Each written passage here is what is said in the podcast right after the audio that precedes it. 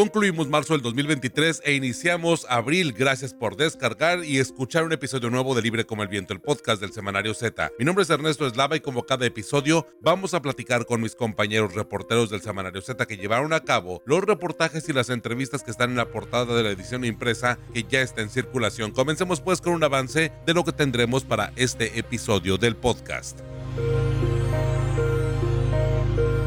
Mantente informado en el Semanario Z y súmate a nuestras redes sociales. En Facebook nos encuentras como Semanario Z, en Twitter como arroba Z Tijuana, en Instagram como arroba Z y en TikTok como Semanario Z. Visita ztijuana.com. En la edición 2557 del 31 de marzo al 6 de abril del 2023 del Semanario Z tenemos el reto de Semana Santa en materia de infraestructura será pasar por las calles destrozadas en las colonias y la reparación de distintos puntos de la ciudad de Ensenada. La falta de movilidad se agudiza con el aforo de turistas a partir de la temporada alta. Ensenada caótica, sin accesos, con tráfico y obras a medias. Un análisis con Lorena Lamas. En 2020 el Ayuntamiento de Mexicali presumió que sería el primero en Baja California con un sistema de justicia cívica. No hay reglamentos, infraestructura suficiente y no hubo actualización para su implementación. Congelada justicia cívica en Mexicali, una revisión que nos hacemos con Eduardo Villalugo. Un video en redes sociales delata a los oficiales del Instituto Nacional de Migración que no auxiliaron a los migrantes que fallecieron en Ciudad Juárez en el centro de detención. Ocho presuntos responsables imputados por los delitos de homicidio y daños en propiedad ajena. Probable responsabilidad del Estado mexicano. Juárez, secretarios impunes. Un reportaje del que platicaremos con Luis Carlos Sáenz. Familias que habitaban los dos edificios en el fraccionamiento de la Sierra en la ciudad de Tijuana no lograron sacar sus pertenencias. Los dueños de los negocios también lo han perdido todo. De 2022 a 2023 se han registrado 71 deslaves, derrumbes y deslizamientos en Tijuana. Tragedia por omisiones, un reportaje de mi compañera Julieta Aragón sobre eh, la situación que se vive en el fraccionamiento La Sierra. Durante la primera semana de abril, el semanario Z se adelanta y saldrá a la venta este 5 de abril, miércoles 5 de abril por las vacaciones de Semana Santa. El Z, al igual que el siguiente episodio de Libre como el Viento, el podcast del semanario Z, el miércoles 5 de abril.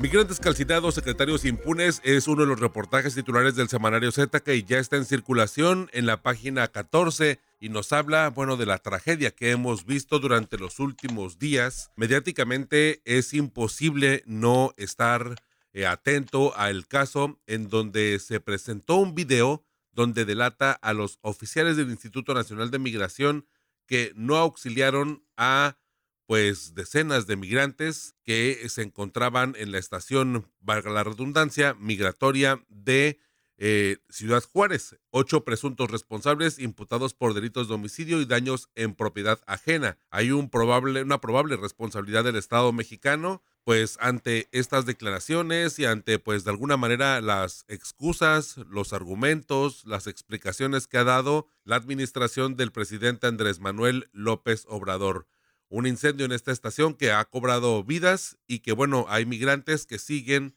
todavía luchando y peleando, bueno, pues en, en, circunstancias de salud bastante complicadas.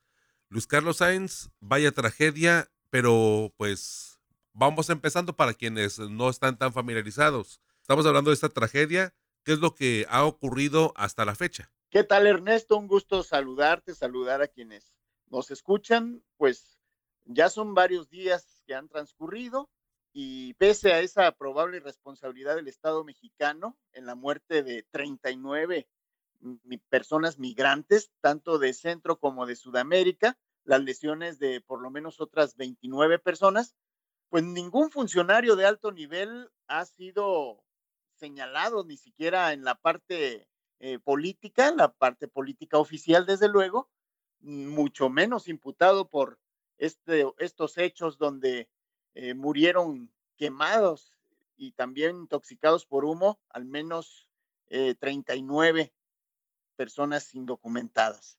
Y que ese fue el motivo por el que eh, les llevaron a las celdas de esta estación migratoria, que es una estancia preventiva, una estancia provisional, pero que sabemos que aquí en México fungen como auténticos centros de detención. Eh, esto ocurrió la noche del lunes 27 de marzo, como decías, para quienes no estén familiarizados, que difícilmente alguien no, se, no estará enterado de todo esto, y que supuestamente inició con la protesta de los migrantes, los hombres, que iban a ser deportados, porque también hay que mencionar que había 15 mujeres también de distintas nacionalidades albergadas en ese lugar, detenidas, y a ellas sí les abrieron las celdas para que salieran, afortunadamente.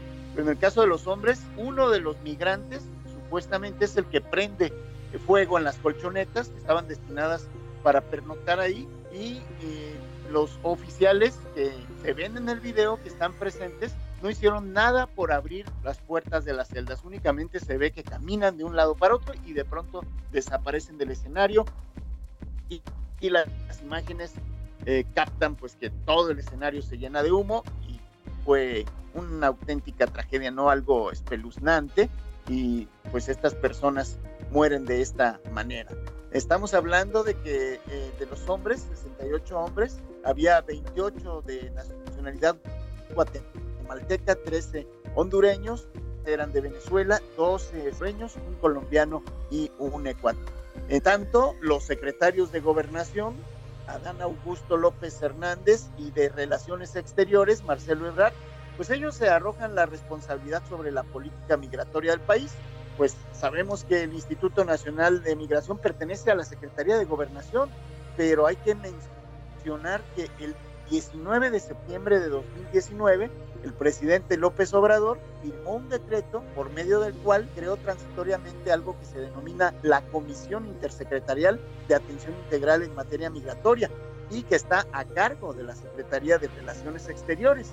Sin embargo, pues hay que decirlo, es una coordinación, pero en la ley la autoridad responsable es la Secretaría de Gobernación. Fíjate, Luis Carlos, que lo que salió a la luz y bueno, esta tragedia eh, nos hace recordar, al menos a quienes vivimos aquí en Tijuana y que tuvimos muy de cerca este caso, el tema de un amotinamiento que se registró eh, también en la estación de migración, en la estación migratoria de Tijuana, en, en octubre del 2022, ¿no? A mediados de octubre 300 venezolanos también eh, se amotinan y de alguna manera durante pues más de cuatro horas estuvieron presentes eh, tanto la Fuerza Estatal de Seguridad Pública del Estado como la Guardia Nacional y, buscaron la manera de eh, negociar y de atender pues y de disuadir este amotinamiento que tenía el mismo objetivo. El hecho es que los venezolanos con esta eh, recién en ese momento una recién acuerdo migratorio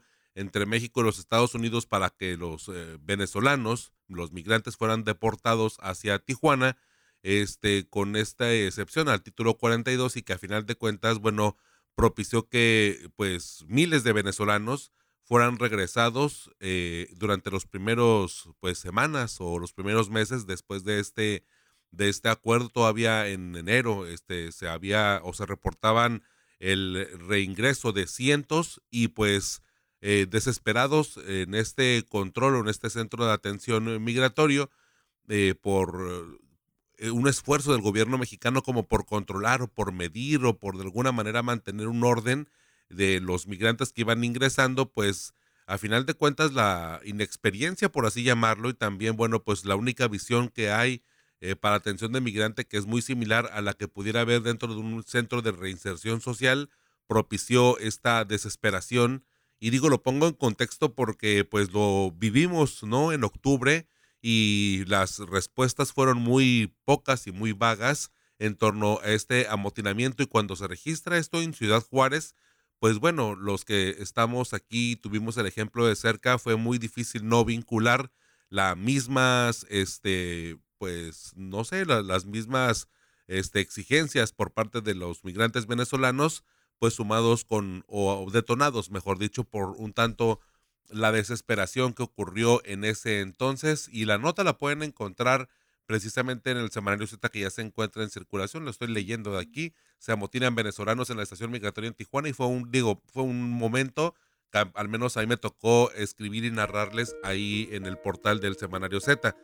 Pero bueno, hablamos acerca de este caso, gracias este Luis Carlos, pero pues a quiénes han llevado, cómo ha estado el proceso de darle pues cierta justicia a este caso en este momento, porque también pues sabemos que eh, la secretaria de Seguridad Pública Rosa Isela pues trató de dar una explicación y comprender cómo es que se desarrollaron los hechos y bueno, al parecer hay personas detenidas, pero pues señalados algunas empresas de seguridad porque hasta eso el Instituto Nacional de Migración contrata los servicios de seguridad por un externo.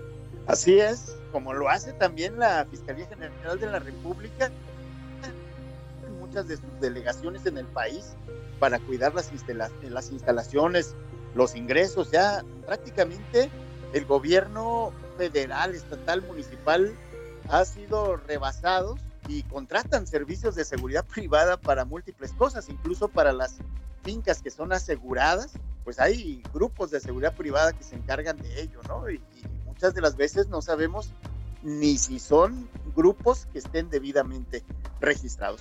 Pero hablando de, de esto que queremos y tratamos de que se llame justicia, eh, Rosa Isela Rodríguez, la secretaria de Seguridad y Protección Ciudadana, ella dijo que pues se ha identificado a ocho personas probablemente responsables de los hechos. No me salen las cuentas, Ernesto, porque pues ella habla de dos agentes federales, un agente estatal de migración y cinco elementos de esta empresa de seguridad privada.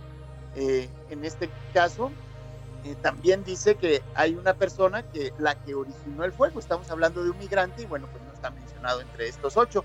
El caso es que hasta esta fecha se han cumplimentado ya cinco órdenes de aprehensión de las que se solicitaron inicialmente y bueno, eh, se está a la espera de que salgan otras órdenes de aprehensión y también sean ejecutadas por los delitos de homicidio, lesiones y propiedad ajena. Uno de los migrantes que presuntamente inició el fuego y se encontraba en calidad de lesionado ya, fue dado de alta y es uno precisamente de los imputados a quien ya se le habría cumplimentado esta orden de captura. Respecto a los lesionados, hay que mencionar que 14 de ellos son atendidos en el Seguro Social, 11 en el Hospital General de Chihuahua, 2 en el Instituto de Seguridad y Servicios Sociales de los Trabajadores del estado de Liste y de todos ellos 16 están reportados como muy graves y el resto como delicados. Luis Carlos, ¿has tenido la oportunidad sobre este caso de pues analizarlo, de, de alguna manera contrastar lo ocurrido con eh, líderes precisamente de organizaciones en pro de los derechos humanos, de la sociedad civil? ¿Qué es lo que te dicen ellos? Y además también, ¿qué te dice Tonatiu Guillén? Porque Tonatiu, eh, de entrada, eh, como para ponerlo en contexto gubernamental, él fue el primer director del Instituto Nacional de Migración en esta administración de López Obrador, pero también es un hombre que eh, muy conocedor del tema migratorio. Él fue por muchos años director del Colegio de la Frontera Norte aquí en la ciudad de Tijuana y pues además estudioso de este fenómeno migratorio. Por muchos años llevó pues los estudios, eh, la, investigación sobre el tema y pues seguramente eso le valió para ser considerado en primera instancia como el titular de este instituto en la administración de López Obrador, pero bueno, la política cambió y con ello, bueno, pues ya no hubo cabida para Donatiu Guillén, pero la experiencia y la fuerza, la voz de este personaje de la vida pública del país, pues es innegable. Así es, eh, el doctor Donatiu Guillén actualmente es profesor del Programa Universitario de Estudios del Desarrollo de la UNAM y él pues dice que esto que ocurrió es la versión extrema, el punto más crudo del deterioro de nuestra política migratoria, que desde el momento en que pues esa política tomó un cariz de endurecimiento, la militarización, la inclusión de la Guardia Nacional como aparato de control migratorio, pues se dio un giro muy profundo en, sus conceptos, en el entendimiento de lo que es el migrante, sobre todo de los solicitantes de refugio, porque pues él menciona que estamos hablando ya de un migrante muy diferente al que se conocía anteriormente, que era una población joven, de sobre todo mexicanos, algunos centroamericanos que emigraban al norte en busca de trabajo, en busca de ese sustento. Y hoy en día, pues la gente viene ya de otros fines recónditos, eh, huyendo de la violencia, huyendo de la persecución. Y pues es personas que requieren refugio más que trabajo y otras, otras cuestiones, ¿no? Ya no se migra por gusto, sino pues ahora es una necesidad humana. Y él menciona también que hay responsabilidades inmediatas y directas que se tiene que resolver, ¿no? La fiscalía, sobre todo, pues de la gente que pertenece al Instituto Nacional de Migración, pero también existen responsabilidades políticas y ahí las instituciones responsables son la Secretaría de Gobernación, que es la institución responsable de la política migratoria en México, y desde luego la Secretaría de Relaciones Exteriores, que encabeza esta coordinación del decreto de López Obrador y que en la práctica trazó los lineamientos centrales de esta política migratoria. Entonces, pues él habla, Donatio Guillén, de cómo se dobló la política eh, migratoria en México, cambió el proyecto con el que se había iniciado de darle amplitud a los derechos humanos de los migrantes, pero eh, pues, la tensión que esto generó con Estados Unidos hizo que progresivamente se fuese perdiendo el impacto de lo que iba a ser una nueva política migratoria y terminó en la sumisión. Por su parte, Fernanda Benfield, ella es coordinadora de comunicación e incidencia en Sin Fronteras, y bueno, pues a ella le tocó la vocería de decenas de organismos de la sociedad civil, y lo que están exigiendo, pues es la, la renuncia del comisionado del Instituto Nacional de, de Migración, porque pues no ha dado el ancho sabemos que viene del sistema carcelario, y bueno, pues parece que eh, trae las políticas de esa naturaleza, sobre todo con la detención de los, de los migrantes. También hablamos con Blanca Navarrete, ella es directora de la Organización de Derechos Humanos Integrales en Acción en Ciudad Juárez, y ella pues también está muy preocupada porque haya eh, justicia en este caso, y desde luego hablamos también con eh, la maestra Graciela Zamudio Campos, que es directora general de Alma Migrante, y ella advierte que existe una ausencia de protocolos en el Instituto Nacional de Migración. Todos estos personajes hablan en este reportaje de esta semana en Semanario Z. Pues vaya a los protocolos, ¿no? Yo quiero destacar eso porque pues claramente, este, pues no solamente carecemos de protocolos, pareciera que también un tanto de sentido común al momento de, de el incendio, el video, la verdad que circula en redes sociales y que les vamos a compartir en nuestros espacios, este, la verdad, pone mucho en evidencia el, el, asunto de la falta de incluso sentido común, ¿no? Hay un incendio y la verdad, hay una frialdad al momento de, de que van caminando los elementos tanto de migración como los de esta agencia de seguridad privada, que si bien es cierto, pues no hay una certeza, ¿no? De a quiénes pertenecen y tal, hay muchos cuestionamientos todavía en torno a, la, a, lo que se aprecia en las imágenes, pero el, el, lo evidente es que no hay un sentido común para poder de alguna manera privilegiar el tema de la vida de los migrantes y bueno, hasta en el discurso no pareciera que entre lo, que dicen o lo que expresa tanto desde el presidente de la República hasta pues algunos eh, espacios este de difusión oficial, ¿no? Algunos este por ejemplo, pues influencers por así llamarlo, este, de, de la administración o afines al régimen, eh, pues justificando un tanto, ¿no? El hecho de que se hiciera este tipo de, o, bueno, que pues no pasara mayores el asunto de la muerte de los migrantes debido a que pues ellos mismos pudieran haber originado el incendio y eso ni siquiera está completamente esclarecido, ¿no? Porque la investigación continúa y al parecer, pues como lo comentabas con el asunto de los perfiles que están ya con un proceso judicial iniciado. No hay un mando o no hay un funcionario que vaya a ser pues al menos señalado como responsable cuando pues claramente pues si hay un director de migración o aunque el secretario Ebrard pudiera estar coordinando el asunto pues realmente este no están siendo ni siquiera tocados o señalados cuando ocurrieron otras tragedias pues el, entonces candidato o el entonces aspirante Andrés Manuel López Obrador pues lo señalaba y exigía la renuncia hasta del mismo presidente de la República, ¿no? Entonces me parece que ahí de pronto pues es un tanto desproporcionado el tema del hacer y el decir y contrastándolo entre desgracias que digo pues a final de cuentas lo que esperaríamos todos es justicia y el hecho de investigaciones mucho más serias. Efectivamente, y nos hace recordar todos los señalamientos que se hacían en su momento y que se pedían cabezas hasta arriba con el caso de la guardería ABC, con los 72 migrantes de San Fernando, con los 43 desaparecidos de Ayotzinapa. Y volviendo a esto de la ausencia de protocolos y como tú muy bien refieres, o sea, pues simplemente sentido común, ¿no? Eh, y ya contextualizabas del amotinamiento que hubo ahí en la estación migratoria de Tijuana en 2022.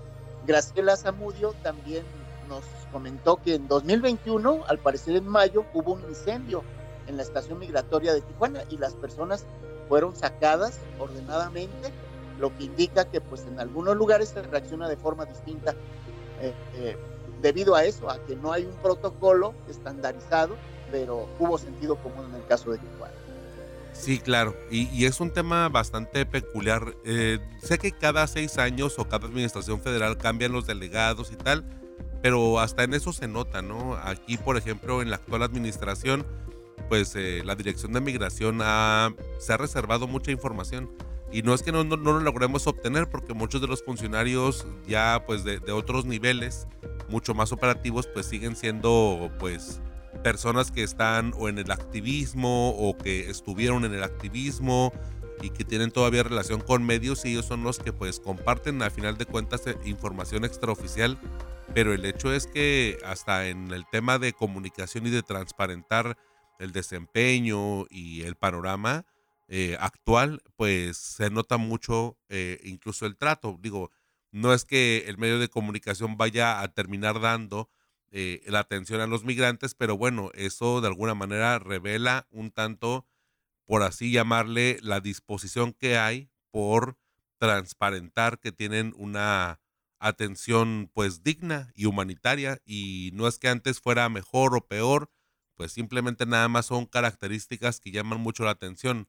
El tema de la opacidad creo que no ayuda, no va a ayudar y que pues a final de cuentas vemos que sí es necesario que se transforme y que se cambie pues la política pública al menos de migración para que esto no siga replicándose y para dimensionar que migrar no es un delito y no mereciera pues tener tratos como carcelarios cuando pues lo único que se está buscando y más por la filosofía incluso de la historia mexicana pues es el hecho de darles atención humanitario y pues imagínate cuántas olas de migrantes no han no se les ha abierto los brazos y se han quedado en México y exiliados y por conflictos bélicos. La verdad, ejemplos hay muchos, ¿no? En Baja California creo que tenemos muy claro, por ejemplo, el tema de los chinos, ¿no? El tema de los haitianos y son por desgracias naturales, son por diferentes motivos, pero han sido oleadas importantes de migración y ya si hablamos de todo el país, pues incluso podemos hablar acerca de pues el tema de los conflictos en España, ¿no? Incluso de, de los conflictos rusos en diferentes momentos de la historia, no necesariamente lo más reciente. En fin, Luis Carlos Sainz, pues eh, de este tema creo que podríamos hablar muchísimo porque se presta mucho para el tema de la reflexión, porque el enfoque de migración creo que incluso no se ha crispado mucho y no necesariamente ha sido como para ser abiertos y humanitarios. Pero bueno, tus redes sociales para mantenernos en comunicación o si no sé si quieras opinar algo más. Pues nada más eso de que los flujos migratorios ya no son los de antes y hoy es gente que necesita verdaderamente ayuda, eh, ser refugiado, atendido y no agredido, ¿no? Porque hay que mencionar también, nada más ya para finalizar, que en esto que ocurrió en Ciudad Juárez influyó mucho la actitud que ha tenido el alcalde, que ha emprendido una cacería de migrantes porque considera que afean las calles y bueno, pues eso motivó esa redada, que hubiera esas más de 80 personas, entre hombres y mujeres, en la estación migratoria cuando ocurrió este siniestro. Vaya, la, visión, ¿no? Eso me recuerda ahorita cuando dices lo del alcalde, que también nosotros cuando eh, aquí en Tijuana, en la administración de Juan Manuel Gastelum, un panista, el último, o, bueno, o el más reciente panista, el Patas, ajá, es correcto, este, eh, comentó en algún momento en una entrevista a nivel nacional que los derechos humanos eran para los humanos derechos, ¿no? Y, y, criminalizando un tanto el tema de que los migrantes hayan entrado de manera, pues sí, abrupta, violenta, y hayan transitado por el país y llegado hasta esta frontera con la intención de cruzar eh, por el sueño americano, ¿no? Pero pues independientemente del cómo, pues el hecho es que no se les estaban brindando ninguna de las oportunidades necesarias o al menos de lo que ellos estaban buscando. Pues Luis Carlos, ¿sabes tus redes sociales para mantenernos en comunicación para poder seguir debatiendo y platicando sobre este tema? En Twitter, ahí me pueden localizar con la cuenta arroba Luis Carlos. Muchísimas gracias Luis Carlos y bueno pues nos, nos echamos la platicada en, otro momento porque en esta ocasión disculpen por la extensión pero creo que es un tema bastante importante e indignante a nivel nacional y que pueden leer en el semanario Z que ya se encuentra en circulación en la página 14 de Migrantes Calcinados, secretarios impunes. Muchísimas gracias Luis Carlos. Un fuerte abrazo para todas. Estás escuchando Libre como el Viento, el podcast del semanario Z. Tragedia por omisión es uno de los reportajes titulares del semanario Z que ya se encuentra en circulación en la página 9, donde mi compañera Julita Aragón nos habla acerca de estas familias que habitaban los dos edificios en inminente riesgo de colapso del fraccionamiento La Sierra, que ellos no lograron sacar sus pertenencias y tampoco los dueños de los negocios, que ellos creen que ya lo han perdido todo, que lo consideran así después de, bueno, pues esta sorpresivo movimiento de tierra que, bueno, a final de cuentas, se suma a la estadística de 2022 a 2023 en donde se han reportado y registrado 71 deslaves, derrumbes y deslizamientos en Tijuana. Una tragedia que sigue pues latente que en el fraccionamiento de la sierra aquí en el semanario Z podemos ver y darle seguimiento puntualmente tanto en transmisiones en vivo como en los videos que hemos preparado porque las autoridades pues siguen al pendiente y monitoreando este peculiar movimiento de tierra que es muy visible y bastante acelerado por las lluvias registradas durante los últimos días. Julieta, eh, pues, ¿cómo entender este, este problema y qué es lo que se ha dicho al respecto de estos, de estos, de esta situación en torno incluso a situaciones de los permisos? Y la forma en la que se construyó estos dos edificios que están latentes por eh, colapsarse. Hola Ernesto, gusto saludarte a ti al auditorio. Pues sí, como bien dices, eh, ahora sí que a partir del lunes empezamos a registrar esta tragedia, ¿no? Eh, en la que eh, pues han dejado como damnificados al, alrededor de 40 personas, la mayoría de ellas rentaba en los departamentos, eh, pero también hay afectados de casas que estaban a los costados o enfrente de, este, de estos inmuebles, de estos dos edificios que están por colapsar, según ha dicho la autoridad. Eh, lo que se ha sabido del tema es que, bueno, ya ves que la alcaldesa dijo el miércoles pasado que eh, pues los permisos los dio su antecesor Arturo González Cruz. Bueno, nosotros tuvimos acceso a la, una licencia extemporánea de construcción en la que, bueno, que está fechada el 5 de abril de 2021, que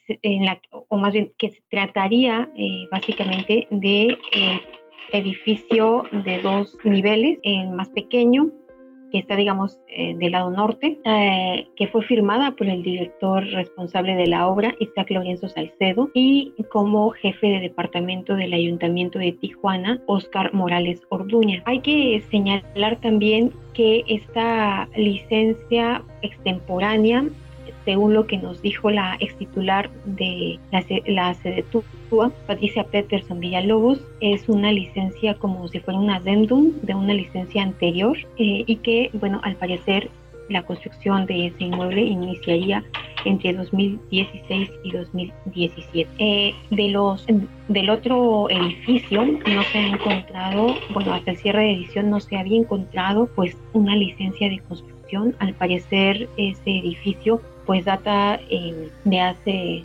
15 años o más, 12 años o más, em, y ahí, bueno, eh, lo que nosotros sabemos es que pues estaban buscando, ¿verdad?, el expediente técnico de ambos inmuebles y que, bueno, la quien se ostenta como propietaria es em, la señora Berta Leticia Rojas Rodríguez. Ella em, pues estaría por eh, presentar eh, los documentos al ayuntamiento. Debo recordarte que el actual secretario, nos, bueno, Enrique Bautista Corona, había comentado que la investigación sobre lo que estaba pasando, lo, que pasó y cómo, cómo fue construido estos dos inmuebles estaba ya iniciada y en un primer momento él mismo había dicho que no se había encontrado información en el sistema. Eh, ya algunas, te digo, em, pues están buscando ¿no? todo el expediente. Eh, también, bueno, hay que, creo, señalar que instancia responsable de revisar estos proyectos de edificación, eh, que es la Dirección de Administración Urbana, bueno, es una dependencia que mm, pues tiene ahora sí que un personal poco para más de 3.000 solicitudes que le llegan al año de todo tipo, ¿no? Licencias de construcción, de movimientos de tierra, en fin. Platicamos con eh, el ingeniero civil José Alberto González Belmont, quien eh, nos comentaba que el colapso del talud, donde están los dos eh, edificios, provocará eh, un derrumbe, bueno, porque faltó un soporte y estabilización del suelo. Eh, él señala que es evidente que se necesitaba hacer obras de anclaje o retención, como muros de contención señaló que hay una negligencia de la Dirección de Administración Urbana porque una obra bien proyectada y construida no tiene por qué tener problemas. Eh, Jorge Alberto González Belmont también señaló que el responsable de los proyectos es esta Dirección de Administración Urbana. Consideró que deben ser muy exigentes con los peritos y responsables proyectistas para que se presenten los estudios completos ante las características del suelo de Tijuana. Eh, y bueno, em, también platicamos con el asesor en geotecnia del Ayuntamiento de Tijuana, Javier Francisco Casas, también coincidió que los edificios, que si los edificios hubieran tenido pilotes o alguna obra de contención, no habría tenido por qué haber una falla en el suelo. Eh, el cual, como ya sabemos, está deslizándose por el peso de la construcción, la lluvia y un, tener un corte en pendiente. Como bien dices, eh, pues ahora, ahora sí que esa situación que, bueno, hoy nos enteramos que no era una situación tan sorpresiva, dado que los inquilinos ya le habían reportado a quien se ostenta como propietaria de que pues veían humedad en los departamentos y de que había grietas, pues ya tenía algunos días ¿no? Eh, que esto se, se, estaba dando y pues lo han perdido pues prácticamente todo, ¿no? Hoy se hizo una conferencia, esto pues no viene en el reportaje, pero en la que ellos eh, señalan que hay eh, totalmente, están abandonados, están desamparados porque ninguna autoridad del gobierno, absolutamente nadie les se ha acercado a orientarlos, a ver qué necesidades tienen. Y aunque evidentemente eh, tú recordarás que el lunes fue protección civil, fue bienestar, ellos dicen que nada más fueron, les tomaban los datos y nada más, no vieron por ellos en cuanto a qué necesitaban, ¿no? Y bueno, eh, la tragedia es tanto que ah, hay eh, un señor que, mm, un residente de nombre Jorge Zamora Ocampo, que es comerciante de artículos de temporada, que él estaba en Guerrero cuando eh, pues ya el lunes empezó, bueno, desde el domingo empezó a darse estas grietas más este, grandes y mm, pues mm, en lo que regresó a Tijuana ya no pudo eh, sacar nada, ¿no? De él es la camioneta que se ve este, que está colapsando junto con el pavimento ah, eh, de la calle Tarahumara y, y, pues no tiene nada, ¿no? O sea, ni siquiera, él dijo, traigo la, entre con voz entrecortada, traigo la ropa que me prestaron, toda su mercancía, no, por lo tanto quedó allí, por lo tanto tampoco tiene una manera de vivir. Claro, ahí en el caso de, de los vecinos, pues sí llama mucho la atención la, la conferencia de este viernes porque es la manera en la que ya se han organizado. Los comerciantes ya habían de alguna manera como expresado el tema de, de que han perdido de todo y que también, bueno, fue muy difícil este, recuperar algo de la mercancía, pero ellos tuvieron más oportunidad porque, bueno, no estaban en un deslizamiento. Si estaban recibiendo, bueno, esta amenaza de desgajamiento del cerro. La verdad es muy impresionante en las redes sociales del Semanario Z. Les vamos a compartir eh, videos muy recientes. Ayer tuvimos la oportunidad, o bueno, eh, si ustedes están escuchando este podcast el viernes, durante la madrugada del viernes y durante la noche del jueves, tuvimos la oportunidad de hacer algunas transmisiones y de compartirles videos incluso del dron del dron de protección civil en donde pues se hace el patrullaje y donde se nota pues ya un avance significativo pero el hecho es que eh, la aceleración y los mismos eh, pues trabajadores y expertos de protección civil comentan que eh, una aceleración y un movimiento de tierra de esta magnitud pues muy pocas veces había visto al menos con la experiencia que ellos tienen porque se tardaba mucho más tiempo y que los cambios, aunque si fueran fuertes, pero no eran visiblemente tan impactantes ni tampoco significativos. Eh, pero bueno, pues si bien es cierto, esto se ha incluso aprestado incluso a un poco de, eh, pues, de que de, polémicas declaraciones por parte, por ejemplo, de las autoridades, en específico de la alcaldesa.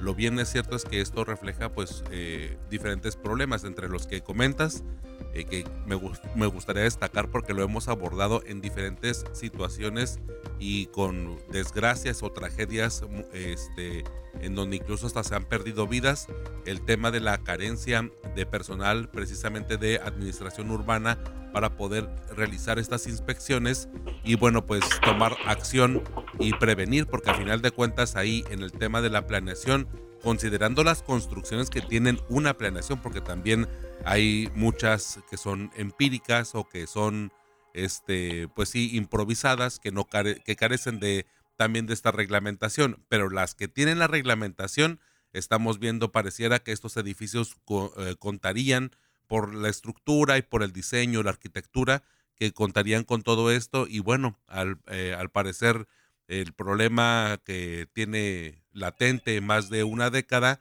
pues en los últimos días eh, y con las lluvias, eso es una de las declaraciones que han hecho las autoridades, con las lluvias se aceleró este movimiento de tierra, pues este eh, peso que tiene, una gran carga que tiene eh, los, las edificaciones y pues sobre todo con una pendiente pues que a todas luces y que es muy conocido en la ciudad de Tijuana que se advierte mucho que cuando son eh, cortes de cerros de 90 grados, pues al estar muy a la orilla de la, las construcciones y más de, de, diferentes niveles, pues es muy probable que el peso y la gravedad eh, termine venciendo el subsuelo, ¿no? Eh, con la humedad y con las lluvias que de pronto en esta zona desértica se registran, Julieta. Sí, yo quisiera destacar también em, que, bueno, ahora sí que han pasado seis años de que se instruyera al INPLAN, al Instituto de Planeación Municipal, que se hicieran declaratorias para las áreas de riesgo y su reducción de riesgo en los fraccionamientos Laderas de Monterrey, La Sierra, Roberto Curiel, eh, Liberal, Lomas del Rubí, Tejamen, ah, perdón, y Cumbres del Rubí. Em, seis años en los que no se ha publicado estas declaratorias y em, no, bueno, platicamos con el regidor de Morena, quien atribuyó esta, Oscar Manuel Montes de Oca, quien atribuyó esta demora a que ha habido intereses de personas que han invertido. ¿Qué, por qué es importante que se publiquen estas declaratorias? Porque son documentos que van a restringir las construcciones o van a señalar cómo deben ser las construcciones. El propio secretario Bautista Corona dijo que sobre esta esta demora, que la intención de este gobierno es publicarla junto con la planeación urbana del IMPLAN, ¿no? Eh, para prevenir que se construyan edificaciones pesadas en esas áreas y que puedan evitar algún colapso, ¿no?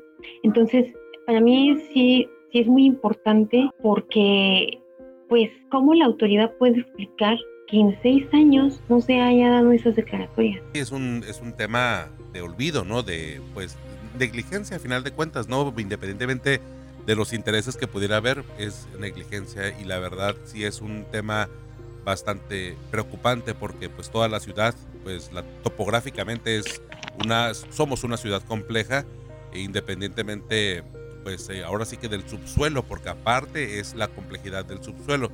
Recuerdo que ha habido eh, algunos proyectos este, de vialidades principalmente donde eh, se antojaría, por ejemplo, en algunas eh, zonas de la ciudad que se construyan puentes, pero eh, algunas autoridades han advertido, por ejemplo, la variedad y la dificultad para, pues, al, al, momento de construir, por ejemplo, puentes vehiculares, bueno, pues, este, construirlos este, y cementarlos, ¿no? en un tramo de, pues, por ejemplo, con el caso de la ciudad industrial de Otay, en donde el, puente que se inauguró durante la gestión de Osuna Millán, este, recuerdo que ese puente tuvo complejidad por el tema de que durante el tramo de creo que de 5 kilómetros había tres tipos de subsuelo, ¿no? Entonces ahí pues se suma o, de alguna manera, bueno, pues hace evidente la necesidad de la que tú marcas, Julieta. Pero bueno, este, te agradezco mucho esta, esta intervención y, esta, y este adelanto de este reportaje que es una fase más y que pues estamos viendo diferentes problemas que están flancos abiertos, ¿no? El tema del cañón del matadero, está el tema pues del terraplén de los olivos, está el terraplén, bueno, del cañón del matadero y de ahora de esto de la sierra, otros que otros deslizamientos que están también en activo, aunque no mediáticamente no tengan tanto foco porque repito, lo de que estamos viendo en la sierra ha tenido una atención y pues ha sido visualmente y mediáticamente muy sorprendente.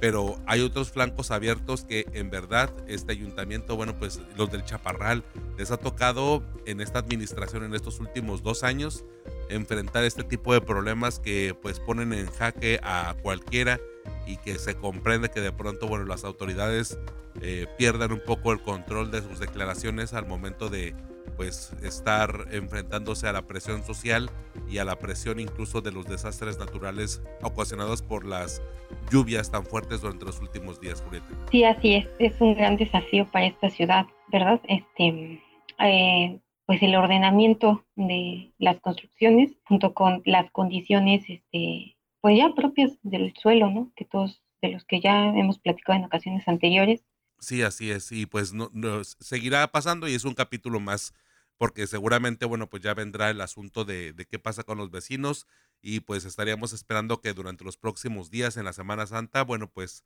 este inminente colapso de los edificios de la sierra este se desarrolle y bueno, pues la gravedad nos termine dando la e, esta este momento que ya ha con la expectativa pues ha bloqueado una habilidad importante de la ciudad de Tijuana y sumado, bueno, pues esto a, complicar la, el congestionamiento vial que ya tenemos por diferentes flancos, debilidades también cerradas por circunstancias también igual este, arquitectónicamente complejas. Julieta, tus redes sociales para mantenernos en comunicación, para poder iniciar, eh, bueno, o mantener este debate que en verdad ha cobrado la atención de tijuanenses y de los visitantes y de los turistas y de quienes transitamos por esta zona. Mi correo electrónico es juli.ara.dom.gmail.com y mi Twitter es arroba la maga de Alavi. Julieta, pues muchísimas gracias, te leemos y seguimos al pendiente. Ahí nos estamos este, rotando, principalmente tú, pero ahí está también este también nuestra compañera Ángela Torres y bueno, a mí me tocó un poco madrugar este para poder ver, ¿no? esta evolución porque Protección Civil pues lleva tiempo diciendo que es cuestión de horas y a final de cuentas esto es de pronóstico reservado. No sabemos exactamente cuánto se podría estar colapsando este edificio y bueno, pues en Z estaremos dándole seguimiento a este tema que Julieta, bueno, pues nos ha descrito con documentos y nos ha descrito pues el, panorama legal y eh, social que tiene pues este incidente que retrata la realidad de Tijuana en un tópico bastante pues preciso que es el asunto de las construcciones y de los riesgos que hay en este atlas de riesgo que pues inexistente y también de estas declaratorias tan necesarias. Muchísimas gracias, Julieta. Que estés muy bien. Saludos. Saludos, Julieta. Gracias. Cada viernes por la tarde puedes descargar un episodio nuevo de Libre como el Viento, el podcast del Semanario Z. Encuéntranos en Spotify, Google Podcast o en iTunes. Suscríbete y no te pierdas Libre como el Viento, el podcast del Semanario Z. En la página 25 del semanario Z que ya se encuentra en circulación destacamos el trabajo de mi compañera Norena Lamas que habla acerca de lo caótico de Ensenada. Ensenada caótica, sin accesos, con tráfico y obras a medias. El reto de esta Semana Santa, de este periodo vacacional en materia al menos de infraestructura, será pasar por las calles destrozadas en las colonias y la reparación de diferentes puntos. La falta de movilidad que se agudiza con el aforo de turistas a partir de esta temporada alta que ya empieza.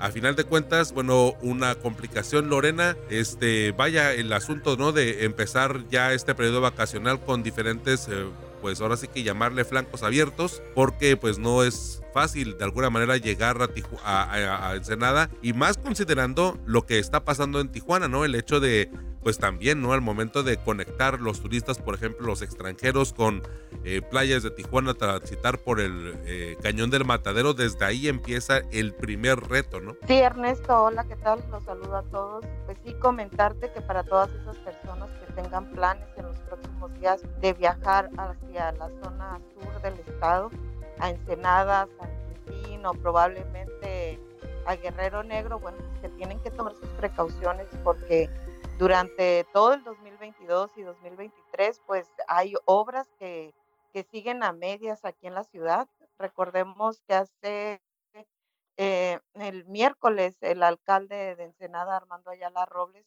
pues eh, realizó o puso en marcha un operativo para esta Semana Santa donde advirtió que al menos 200 mil turistas van a visitar el puerto. Si bien podemos decir que la ciudad está en buenas condiciones en cuanto a los atractivos turísticos, los accesos, Ernesto, o la movilidad, sí es bastante caótica. La ciudad está prácticamente sitiada.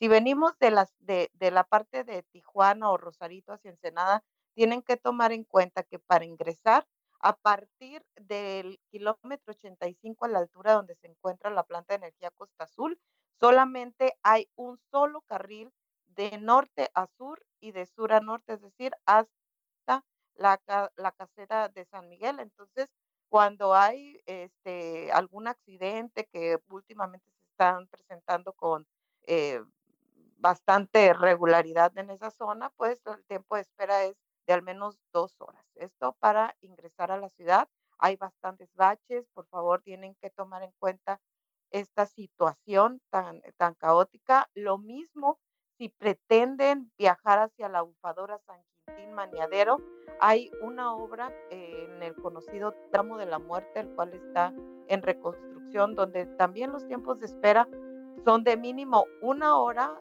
por las noches y durante el día llega hasta dos horas, Ernesto, para hacer eh, más eh, fluido el tráfico. Los empresarios y comerciantes de toda la zona sur han puesto de su bolsa para construir una carretera o una vía alterna a la que está en reparación. Aún así, los tiempos de espera son bastante largos. Oye, Lorena, y bueno, con esta afluencia, eh, ¿sí se pensaría que llegarían o que esto podría ser incluso un inhibidor? ¿Cómo lo ve ahora sí que el sector privado o el sector que está eh, en la atención precisamente al turista? Porque digo, de pronto pues el gobierno pudiera esperar o pudiera fijar sus propias metas, pero pues de pronto este tipo de, de obstáculos y de alguna manera superarlos, bueno, siempre eh, se convierte en un tema pues delicado o al menos en donde sí se considera por parte de los turistas que van con el tiempo pues medido. A final de cuentas es un spring break, es una temporada alta, pero pues solamente es una semana. Mira, le, te, te, voy a comentar que estuvimos platicando con algunos comerciantes de la zona de la bufadora, quienes nos comentaron que desde el 2022 cuando se inició con esta obra, en el conocido gran muerto que es a la altura del exequido Chapultepec, nos dicen que han tenido bajas en las ventas de al menos un 50%. Entonces, imagínate todas las pérdidas económicas que se han registrado en este tiempo. Entonces, obviamente, todas estas obras han significado un inhibidor porque un turista, pues, no quiere, por ejemplo, te pongo un ejemplo. El caso de los turistas de cruceros tuvieron que suspender los, los tours hacia la bufadora debido a que los cruceristas perdían los barcos en las primeras semanas cuando se llevó a cabo esta obra, precisamente por los tiempos de retraso que tenían para atravesar eh, este tramo. Eh, los vendedores de Eufadora pues se alimentan o sus principales clientes son estos visitantes de cruceros. Imagínate las pérdidas enormes que se tienen eh, económicamente. Ese es un ejemplo que yo les puedo adelantar de, lo que traemos esta semana en el reportaje. Pues sí, bastante eh, significativo, ¿no? el tema de, la, forma en la que se ha eh, desplomado un tanto, bueno, pues lo, que es la derrama económica turística y nada más, pues ahora sí que recordar lo que un incidente mayúsculo, pero bueno, que también impactó bastante en el turismo durante pues cerca de un año, un poco más de un año, en, eh, cuando se colapsó, ¿no? E, esta, la carretera escénica, en donde ahí sí de plano fue bastante complicado para todo el tema incluso del Valle de Guadalupe. El tránsito en general, pues se vio muy afectado y bueno, las rutas alternas, pues no necesariamente eran las más atractivas ni tampoco eh, estando en las mejores condiciones como para poder beneficiar o para poder ayudarle a, todo Ensenada? Pues desde entonces, desde que colapsó la el tramo de la carretera escénica Ernesto, desde entonces no han parado las distintas obras en esa zona y eso ha generado que el tráfico esté mucho más lento de lo común. Repito, también traemos por ahí una entrevista con eh, la Secretaría de Infraestructura eh, donde nos informan que el, ese tramo, o por lo menos el congestionamiento vial en la zona de la carretera eh, escénica, mm, va a durar por lo menos todo el 2023. También aprovecho para comentarles que en el reportaje les eh, mencionamos de algunas aplicaciones que se están usando a través de los portales de Internet, donde los turistas, Ernesto, tienen acceso a la, a la información de las colonias en Ensenada. Es decir, a través de una aplicación que ahí les mencionamos, la gente que quiere visitar y que quiere rentar una casa a través de Airbnb o algún hotel, pues ya puede ver cuál es la situación de esa colonia, cuál es eh, la seguridad, si están en buenas condiciones las calles, qué hay alrededor. Y esto, pues bueno, eh, finalmente para quienes rentan una habitación en alguna colonia que lo consideraban como un ingreso económico, pues ahora pues ya se convierte en un problema, ¿no? Porque pues la situación de las calles en las colonias con los baches y el mal estado de las vialidades, pues esto los pone en una gran desventaja. También, Ernesto, aprovecho para comentarles que aparte de esa aplicación, les hablamos eh, de cuáles son ahorita las playas que están en condiciones de eh, niveles de contaminación eh, tanto en Tijuana como Rosarito, en Ensenada, para que también se tomen las precauciones, porque recordamos que otro problema en materia de, turismo que tuvimos durante 2022 fue precisamente este asunto del alto contenido de coliformes en las playas de Baja California, específicamente en Playa Hermosa, Ensenada. Ahí les decimos cuáles son las playas a las que pueden gustar o las que pueden entrar con confianza y cuáles pues vaya, otro tema, ¿no? El asunto también de la contaminación de las playas, que bastante este, se ha rezagado y que, se ha, y que ha destacado precisamente en mal sentido, en, al menos en, en el tema de playas de Tijuana. Muchísimas gracias Lorena por, por este avance de este, de este reportaje muy acorde con el tema de la Semana Santa y pues advirtiendo lo que se van a encontrar los turistas que así lo decidan acudir a Ensenada o a, Baja California, pero en general a Ensenada con sus diferentes puntos y atractivos turísticos. Muchísimas gracias Lorena, tus redes sociales para mantenernos ahí en comunicación. Sí, Ernesto, muchas gracias. Los invitamos a leer el reportaje para que tomen sus precauciones. Y en Twitter me pueden eh, visitar mi página, Lorena Lamas BC. Ahí pueden encontrar la información actualizada que manejamos Semanario 7. Muchísimas gracias Lorena, Ensenada Caótica sin accesos con tráfico y obras a medias, ubicado en la página 25 de mi compañera Lorena Lamas. Muchísimas gracias Lorena. Gracias hermano. Durante la primera semana de abril, el semanario Z se adelanta y saldrá a la venta este próximo miércoles 5 de abril por las vacaciones de Semana Santa. El Z, al igual que el siguiente episodio de Libre como el Viento, el podcast del semanario Z, el miércoles 5 de abril. Página 23 del semanario Z que ya se encuentra en circulación encontramos el trabajo de mi compañero Eduardo Villalugo, congelada justicia cívica en Mexicali, casi tres años sin avances. Durante el año 2020 en el Ayuntamiento de Mexicali se presumió que sería el primero en Baja California, al menos con un sistema de justicia cívica. No hay un reglamento, infraestructura es insuficiente y bueno, no hubo actualización para su implementación. Eduardo Villarugo, explícanos un tanto el asunto de a qué nos referimos con el tema de justicia cívica y bueno, de qué va este reportaje, en qué punto nos encontramos de esta propuesta. Ernesto, como siempre, un gusto compartir el espacio aquí contigo en el podcast libre como el viento. Saludo al auditorio primero que nada. Y este tema de la justicia cívica, vaya que es eh, interesante porque es parte este reportaje de una seguidilla que estamos pretendiendo hacer de el análisis de la justicia cívica. La semana pasada, el compañero Marco Flores llevó a cabo un trabajo de los avances de la justicia cívica en Ensenada, que se presume que para 2024 podría estar operando de manera habitual. Pero, ¿qué es la justicia cívica? Es un esquema, es un mecanismo de justicia para cuestiones domésticas, para cuestiones administrativas, para cuestiones que se encuentran eh, en falta salvando y que no pueden ser equiparadas como delitos.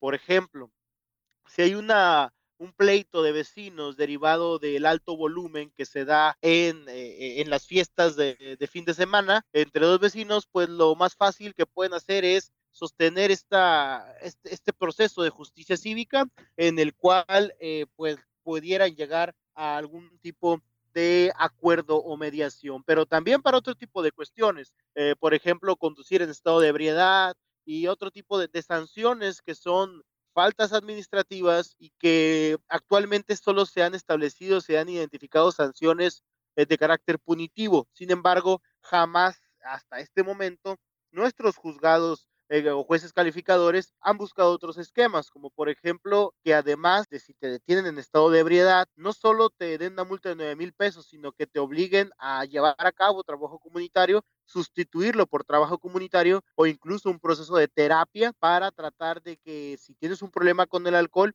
este se disminuya o se concientice para que evitar que vuelva a ocurrir, que como siempre lo decimos, la última etapa de la justicia es la no repetición incluso hasta las cuestiones minúsculas o, de menor nivel como esta, ¿no? Entonces, básicamente este es el esquema de justicia cívica, son como los juzgados municipales en los Estados Unidos, donde se atienden temas inmediatos de carácter, eh, de carácter eh, minúsculo o mucho menor que no equiparan con delitos. Ese es el esquema y en Mexicali se planteó en 2020 en octubre del 2020 se hizo todo un evento. La hoy gobernadora, entonces alcaldesa Marina del Pilar Ávila Olmeda, eh, hasta hizo un banderazo de salida de las obras de este gran proyecto. Se hizo realmente una parafernalia que terminó en nada, Ernesto. Hasta la fecha no se implementa la justicia cívica, no hay reglamento, no hay infraestructura suficiente, no hay absolutamente nada seguimos esperando a casi tres años de que se implemente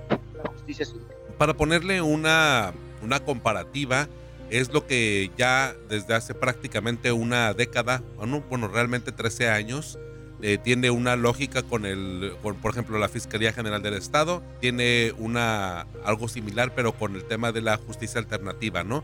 Con el CEJAP y luego también eh, el tema del el Poder Judicial, ¿no? Junto con el Congreso tienen también una alternativa, ¿no? Que es un poco más de conciliación y un tanto de diálogo y de buscar pues soluciones que no necesariamente tienen que ser un juicio o un procedimiento largo como el tema, el CEJA, ¿no? Que también tiene pues sus oficinas en Tijuana, en Mexicali y en Ensenada, recientemente, bueno, en playas de Rosarito, pero este, ahora traducido con esa misma lógica, no quiero decir que es exactamente igual, ¿no? Porque cada uno tendrá su propio espíritu y su propia atención, pero bueno, ya cuando comentas el tema de discusiones entre vecinos, el asunto de eh, los automovilistas eh, que son sorprendidos eh, violando el reglamento conduciendo en estado de ebriedad y que pues lo que se buscaría es que ese tema se disminuya y se disminuya no solamente con la sanción económica y administrativa, sino que también haya un esfuerzo de que se cumpla con el tema de la terapia, con el tema de pues buscar una conciencia o talleres, servicio comunitario y me parece que bueno, la lógica en torno a, la, a lo alternativo es lo que aquí eh, eh, se estaría como dándole una prioridad, ¿no? Incluso el Congreso de Baja California, dicho sea de paso, que bueno que me lo recuerdas, no ha avanzado en las reformas legales que tiene que llevar a cabo es el mismo esquema si es una visión anglosajona de la justicia, incluso en este, en las cuestiones más, eh, como lo comento, en las cuestiones minúsculas, como las faltas administrativas. Te mencioné algunos ejemplos, pero realmente puede funcionar para otras cosas, ¿no? Incluso, por ejemplo, para llegar a acuerdos, eh, eh, o es lo que se está planteando la posibilidad de que se lleve a cabo si se da un accidente de tránsito menor, por ejemplo, que se presente ante el juez, ante el juez cívico, el cual se encargaría de eh, de emitir algún tipo de, de, resolución inmediata. También facilitaría los acuerdos eh, o viene equiparado junto con las medidas de protección para mujeres víctimas de violencia que se hagan en un esquema mucho más inmediato que el juez que hoy en día lo pueden hacer, pero que forma parte del esquema de la propia justicia cívica y que va obviamente a equipararse y a simplificar estos procesos. O sea, es un tema muy amplio que viene a tratar de desfogar mucho del trabajo que se hace eh, de carácter administrativo en este punto y no solo ser punitivo, sino además ser... Eh, eh, tratar de buscar medidas de prevención para, para este tipo de cuestiones. Hay una gran falta por parte del Cabildo, han omitido por tres años, casi tres años este, este tema, eh, Ensenada ya los prácticamente los alcanzó a Mexicali cuando Mexicali tenía tres años. Mexicali recibió recurso federal y al final no vemos realmente que haya nada que nos pueda brindar avances en la justicia cívica. Y ese es ahí donde radica el problema. Congreso ha cometido omisiones, el Cabildo cometió omisiones y seguimos esperando este esquema que tanto nos han presumido que va a venir a resolver muchos temas. Sí, pues en esencia pudiera ser, pero pues realmente si, eh, como dice la fotografía aquí en la página 23 del Semanario Z,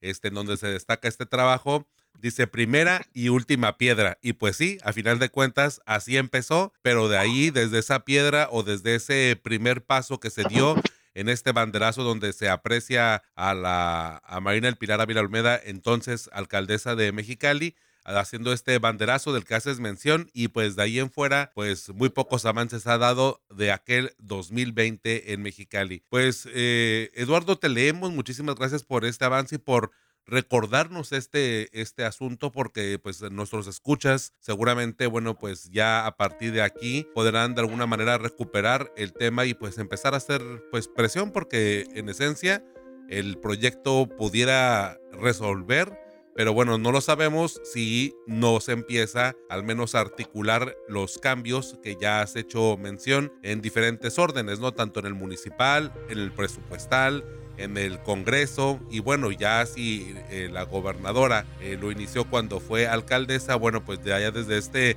nueva responsabilidad también podría de alguna manera seguir impulsando a que este proyecto se haga realidad. Sí, es Ernesto, y estaremos al pendiente, eh, daremos seguimiento al tema para ver uh, cuándo puede por fin implementarse. Perfecto, todas tus redes sociales para mantenernos en comunicación. Eh, sí, pueden hacerlo a través de la página Villalugo Informa en Facebook, donde atiendo de manera directa las denuncias, también a través de TikTok como Villalugo y en Twitter como Villalugo Muchísimas gracias Eduardo y bueno pues nos mantenemos ahí en comunicación y vemos pues la evolución de este caso que a final de cuentas es un proyecto gubernamental que bueno merecería darle continuidad porque sí promete, bueno, agilizar el tema de los procesos de impartición de justicia, al menos en algún tema un poquito más, eh, por así llamarlo, doméstico, pero que a final de cuentas son índoles municipales que también tienen su burocracia y que, bueno, en el esquema actual, pues solamente hacen eh, un poco más largos los procesos que pudieran ser mucho más ágiles y el caso de la violencia contra la mujer me parece que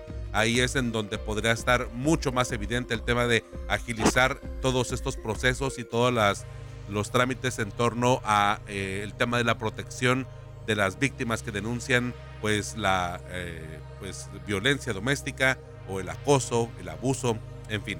Muchísimas gracias, Eduardo. Hasta luego, Ernesto. A ti un saludo a todos los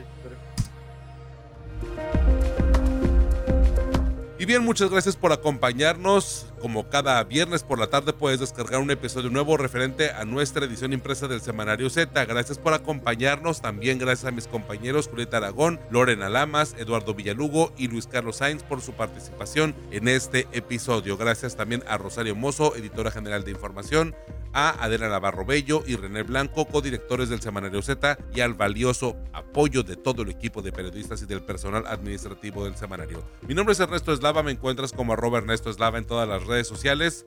Los espero el próximo miércoles como edición especial de Semana Santa.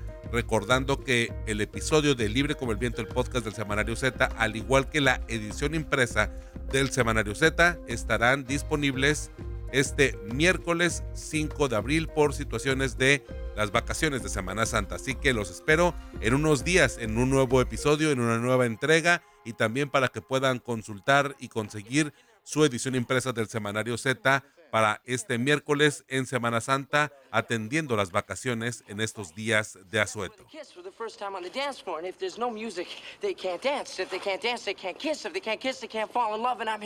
Hey man, the dance is over. Unless you know somebody else that can play the guitar.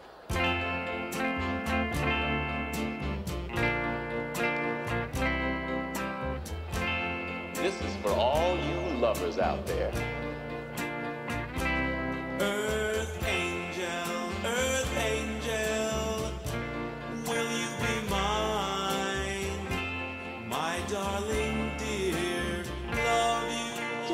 Aren't you gonna kiss me? I, I don't know. Scram, McFly. I'm cutting in.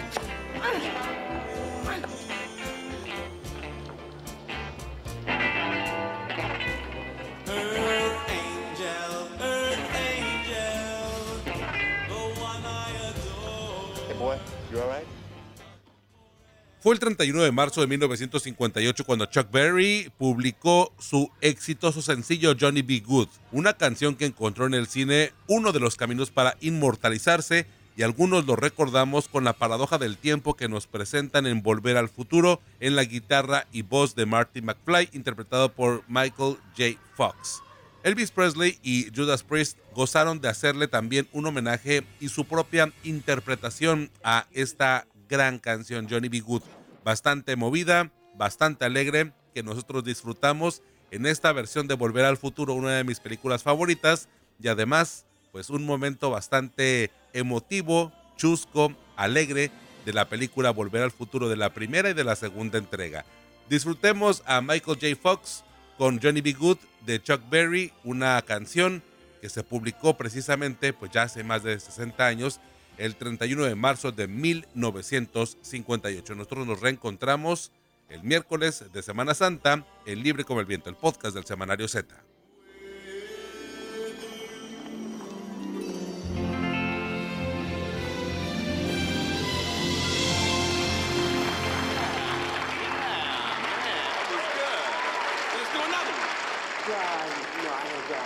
Come on, man.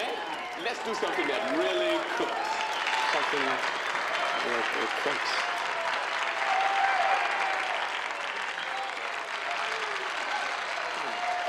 All right. All right. Uh, all right. This is uh, this is an oldie, but uh, well, it's an oldie where I come from. All right, guys. Uh, listen. This is the blues riff and B. Watch me for the changes and try and keep up. Okay.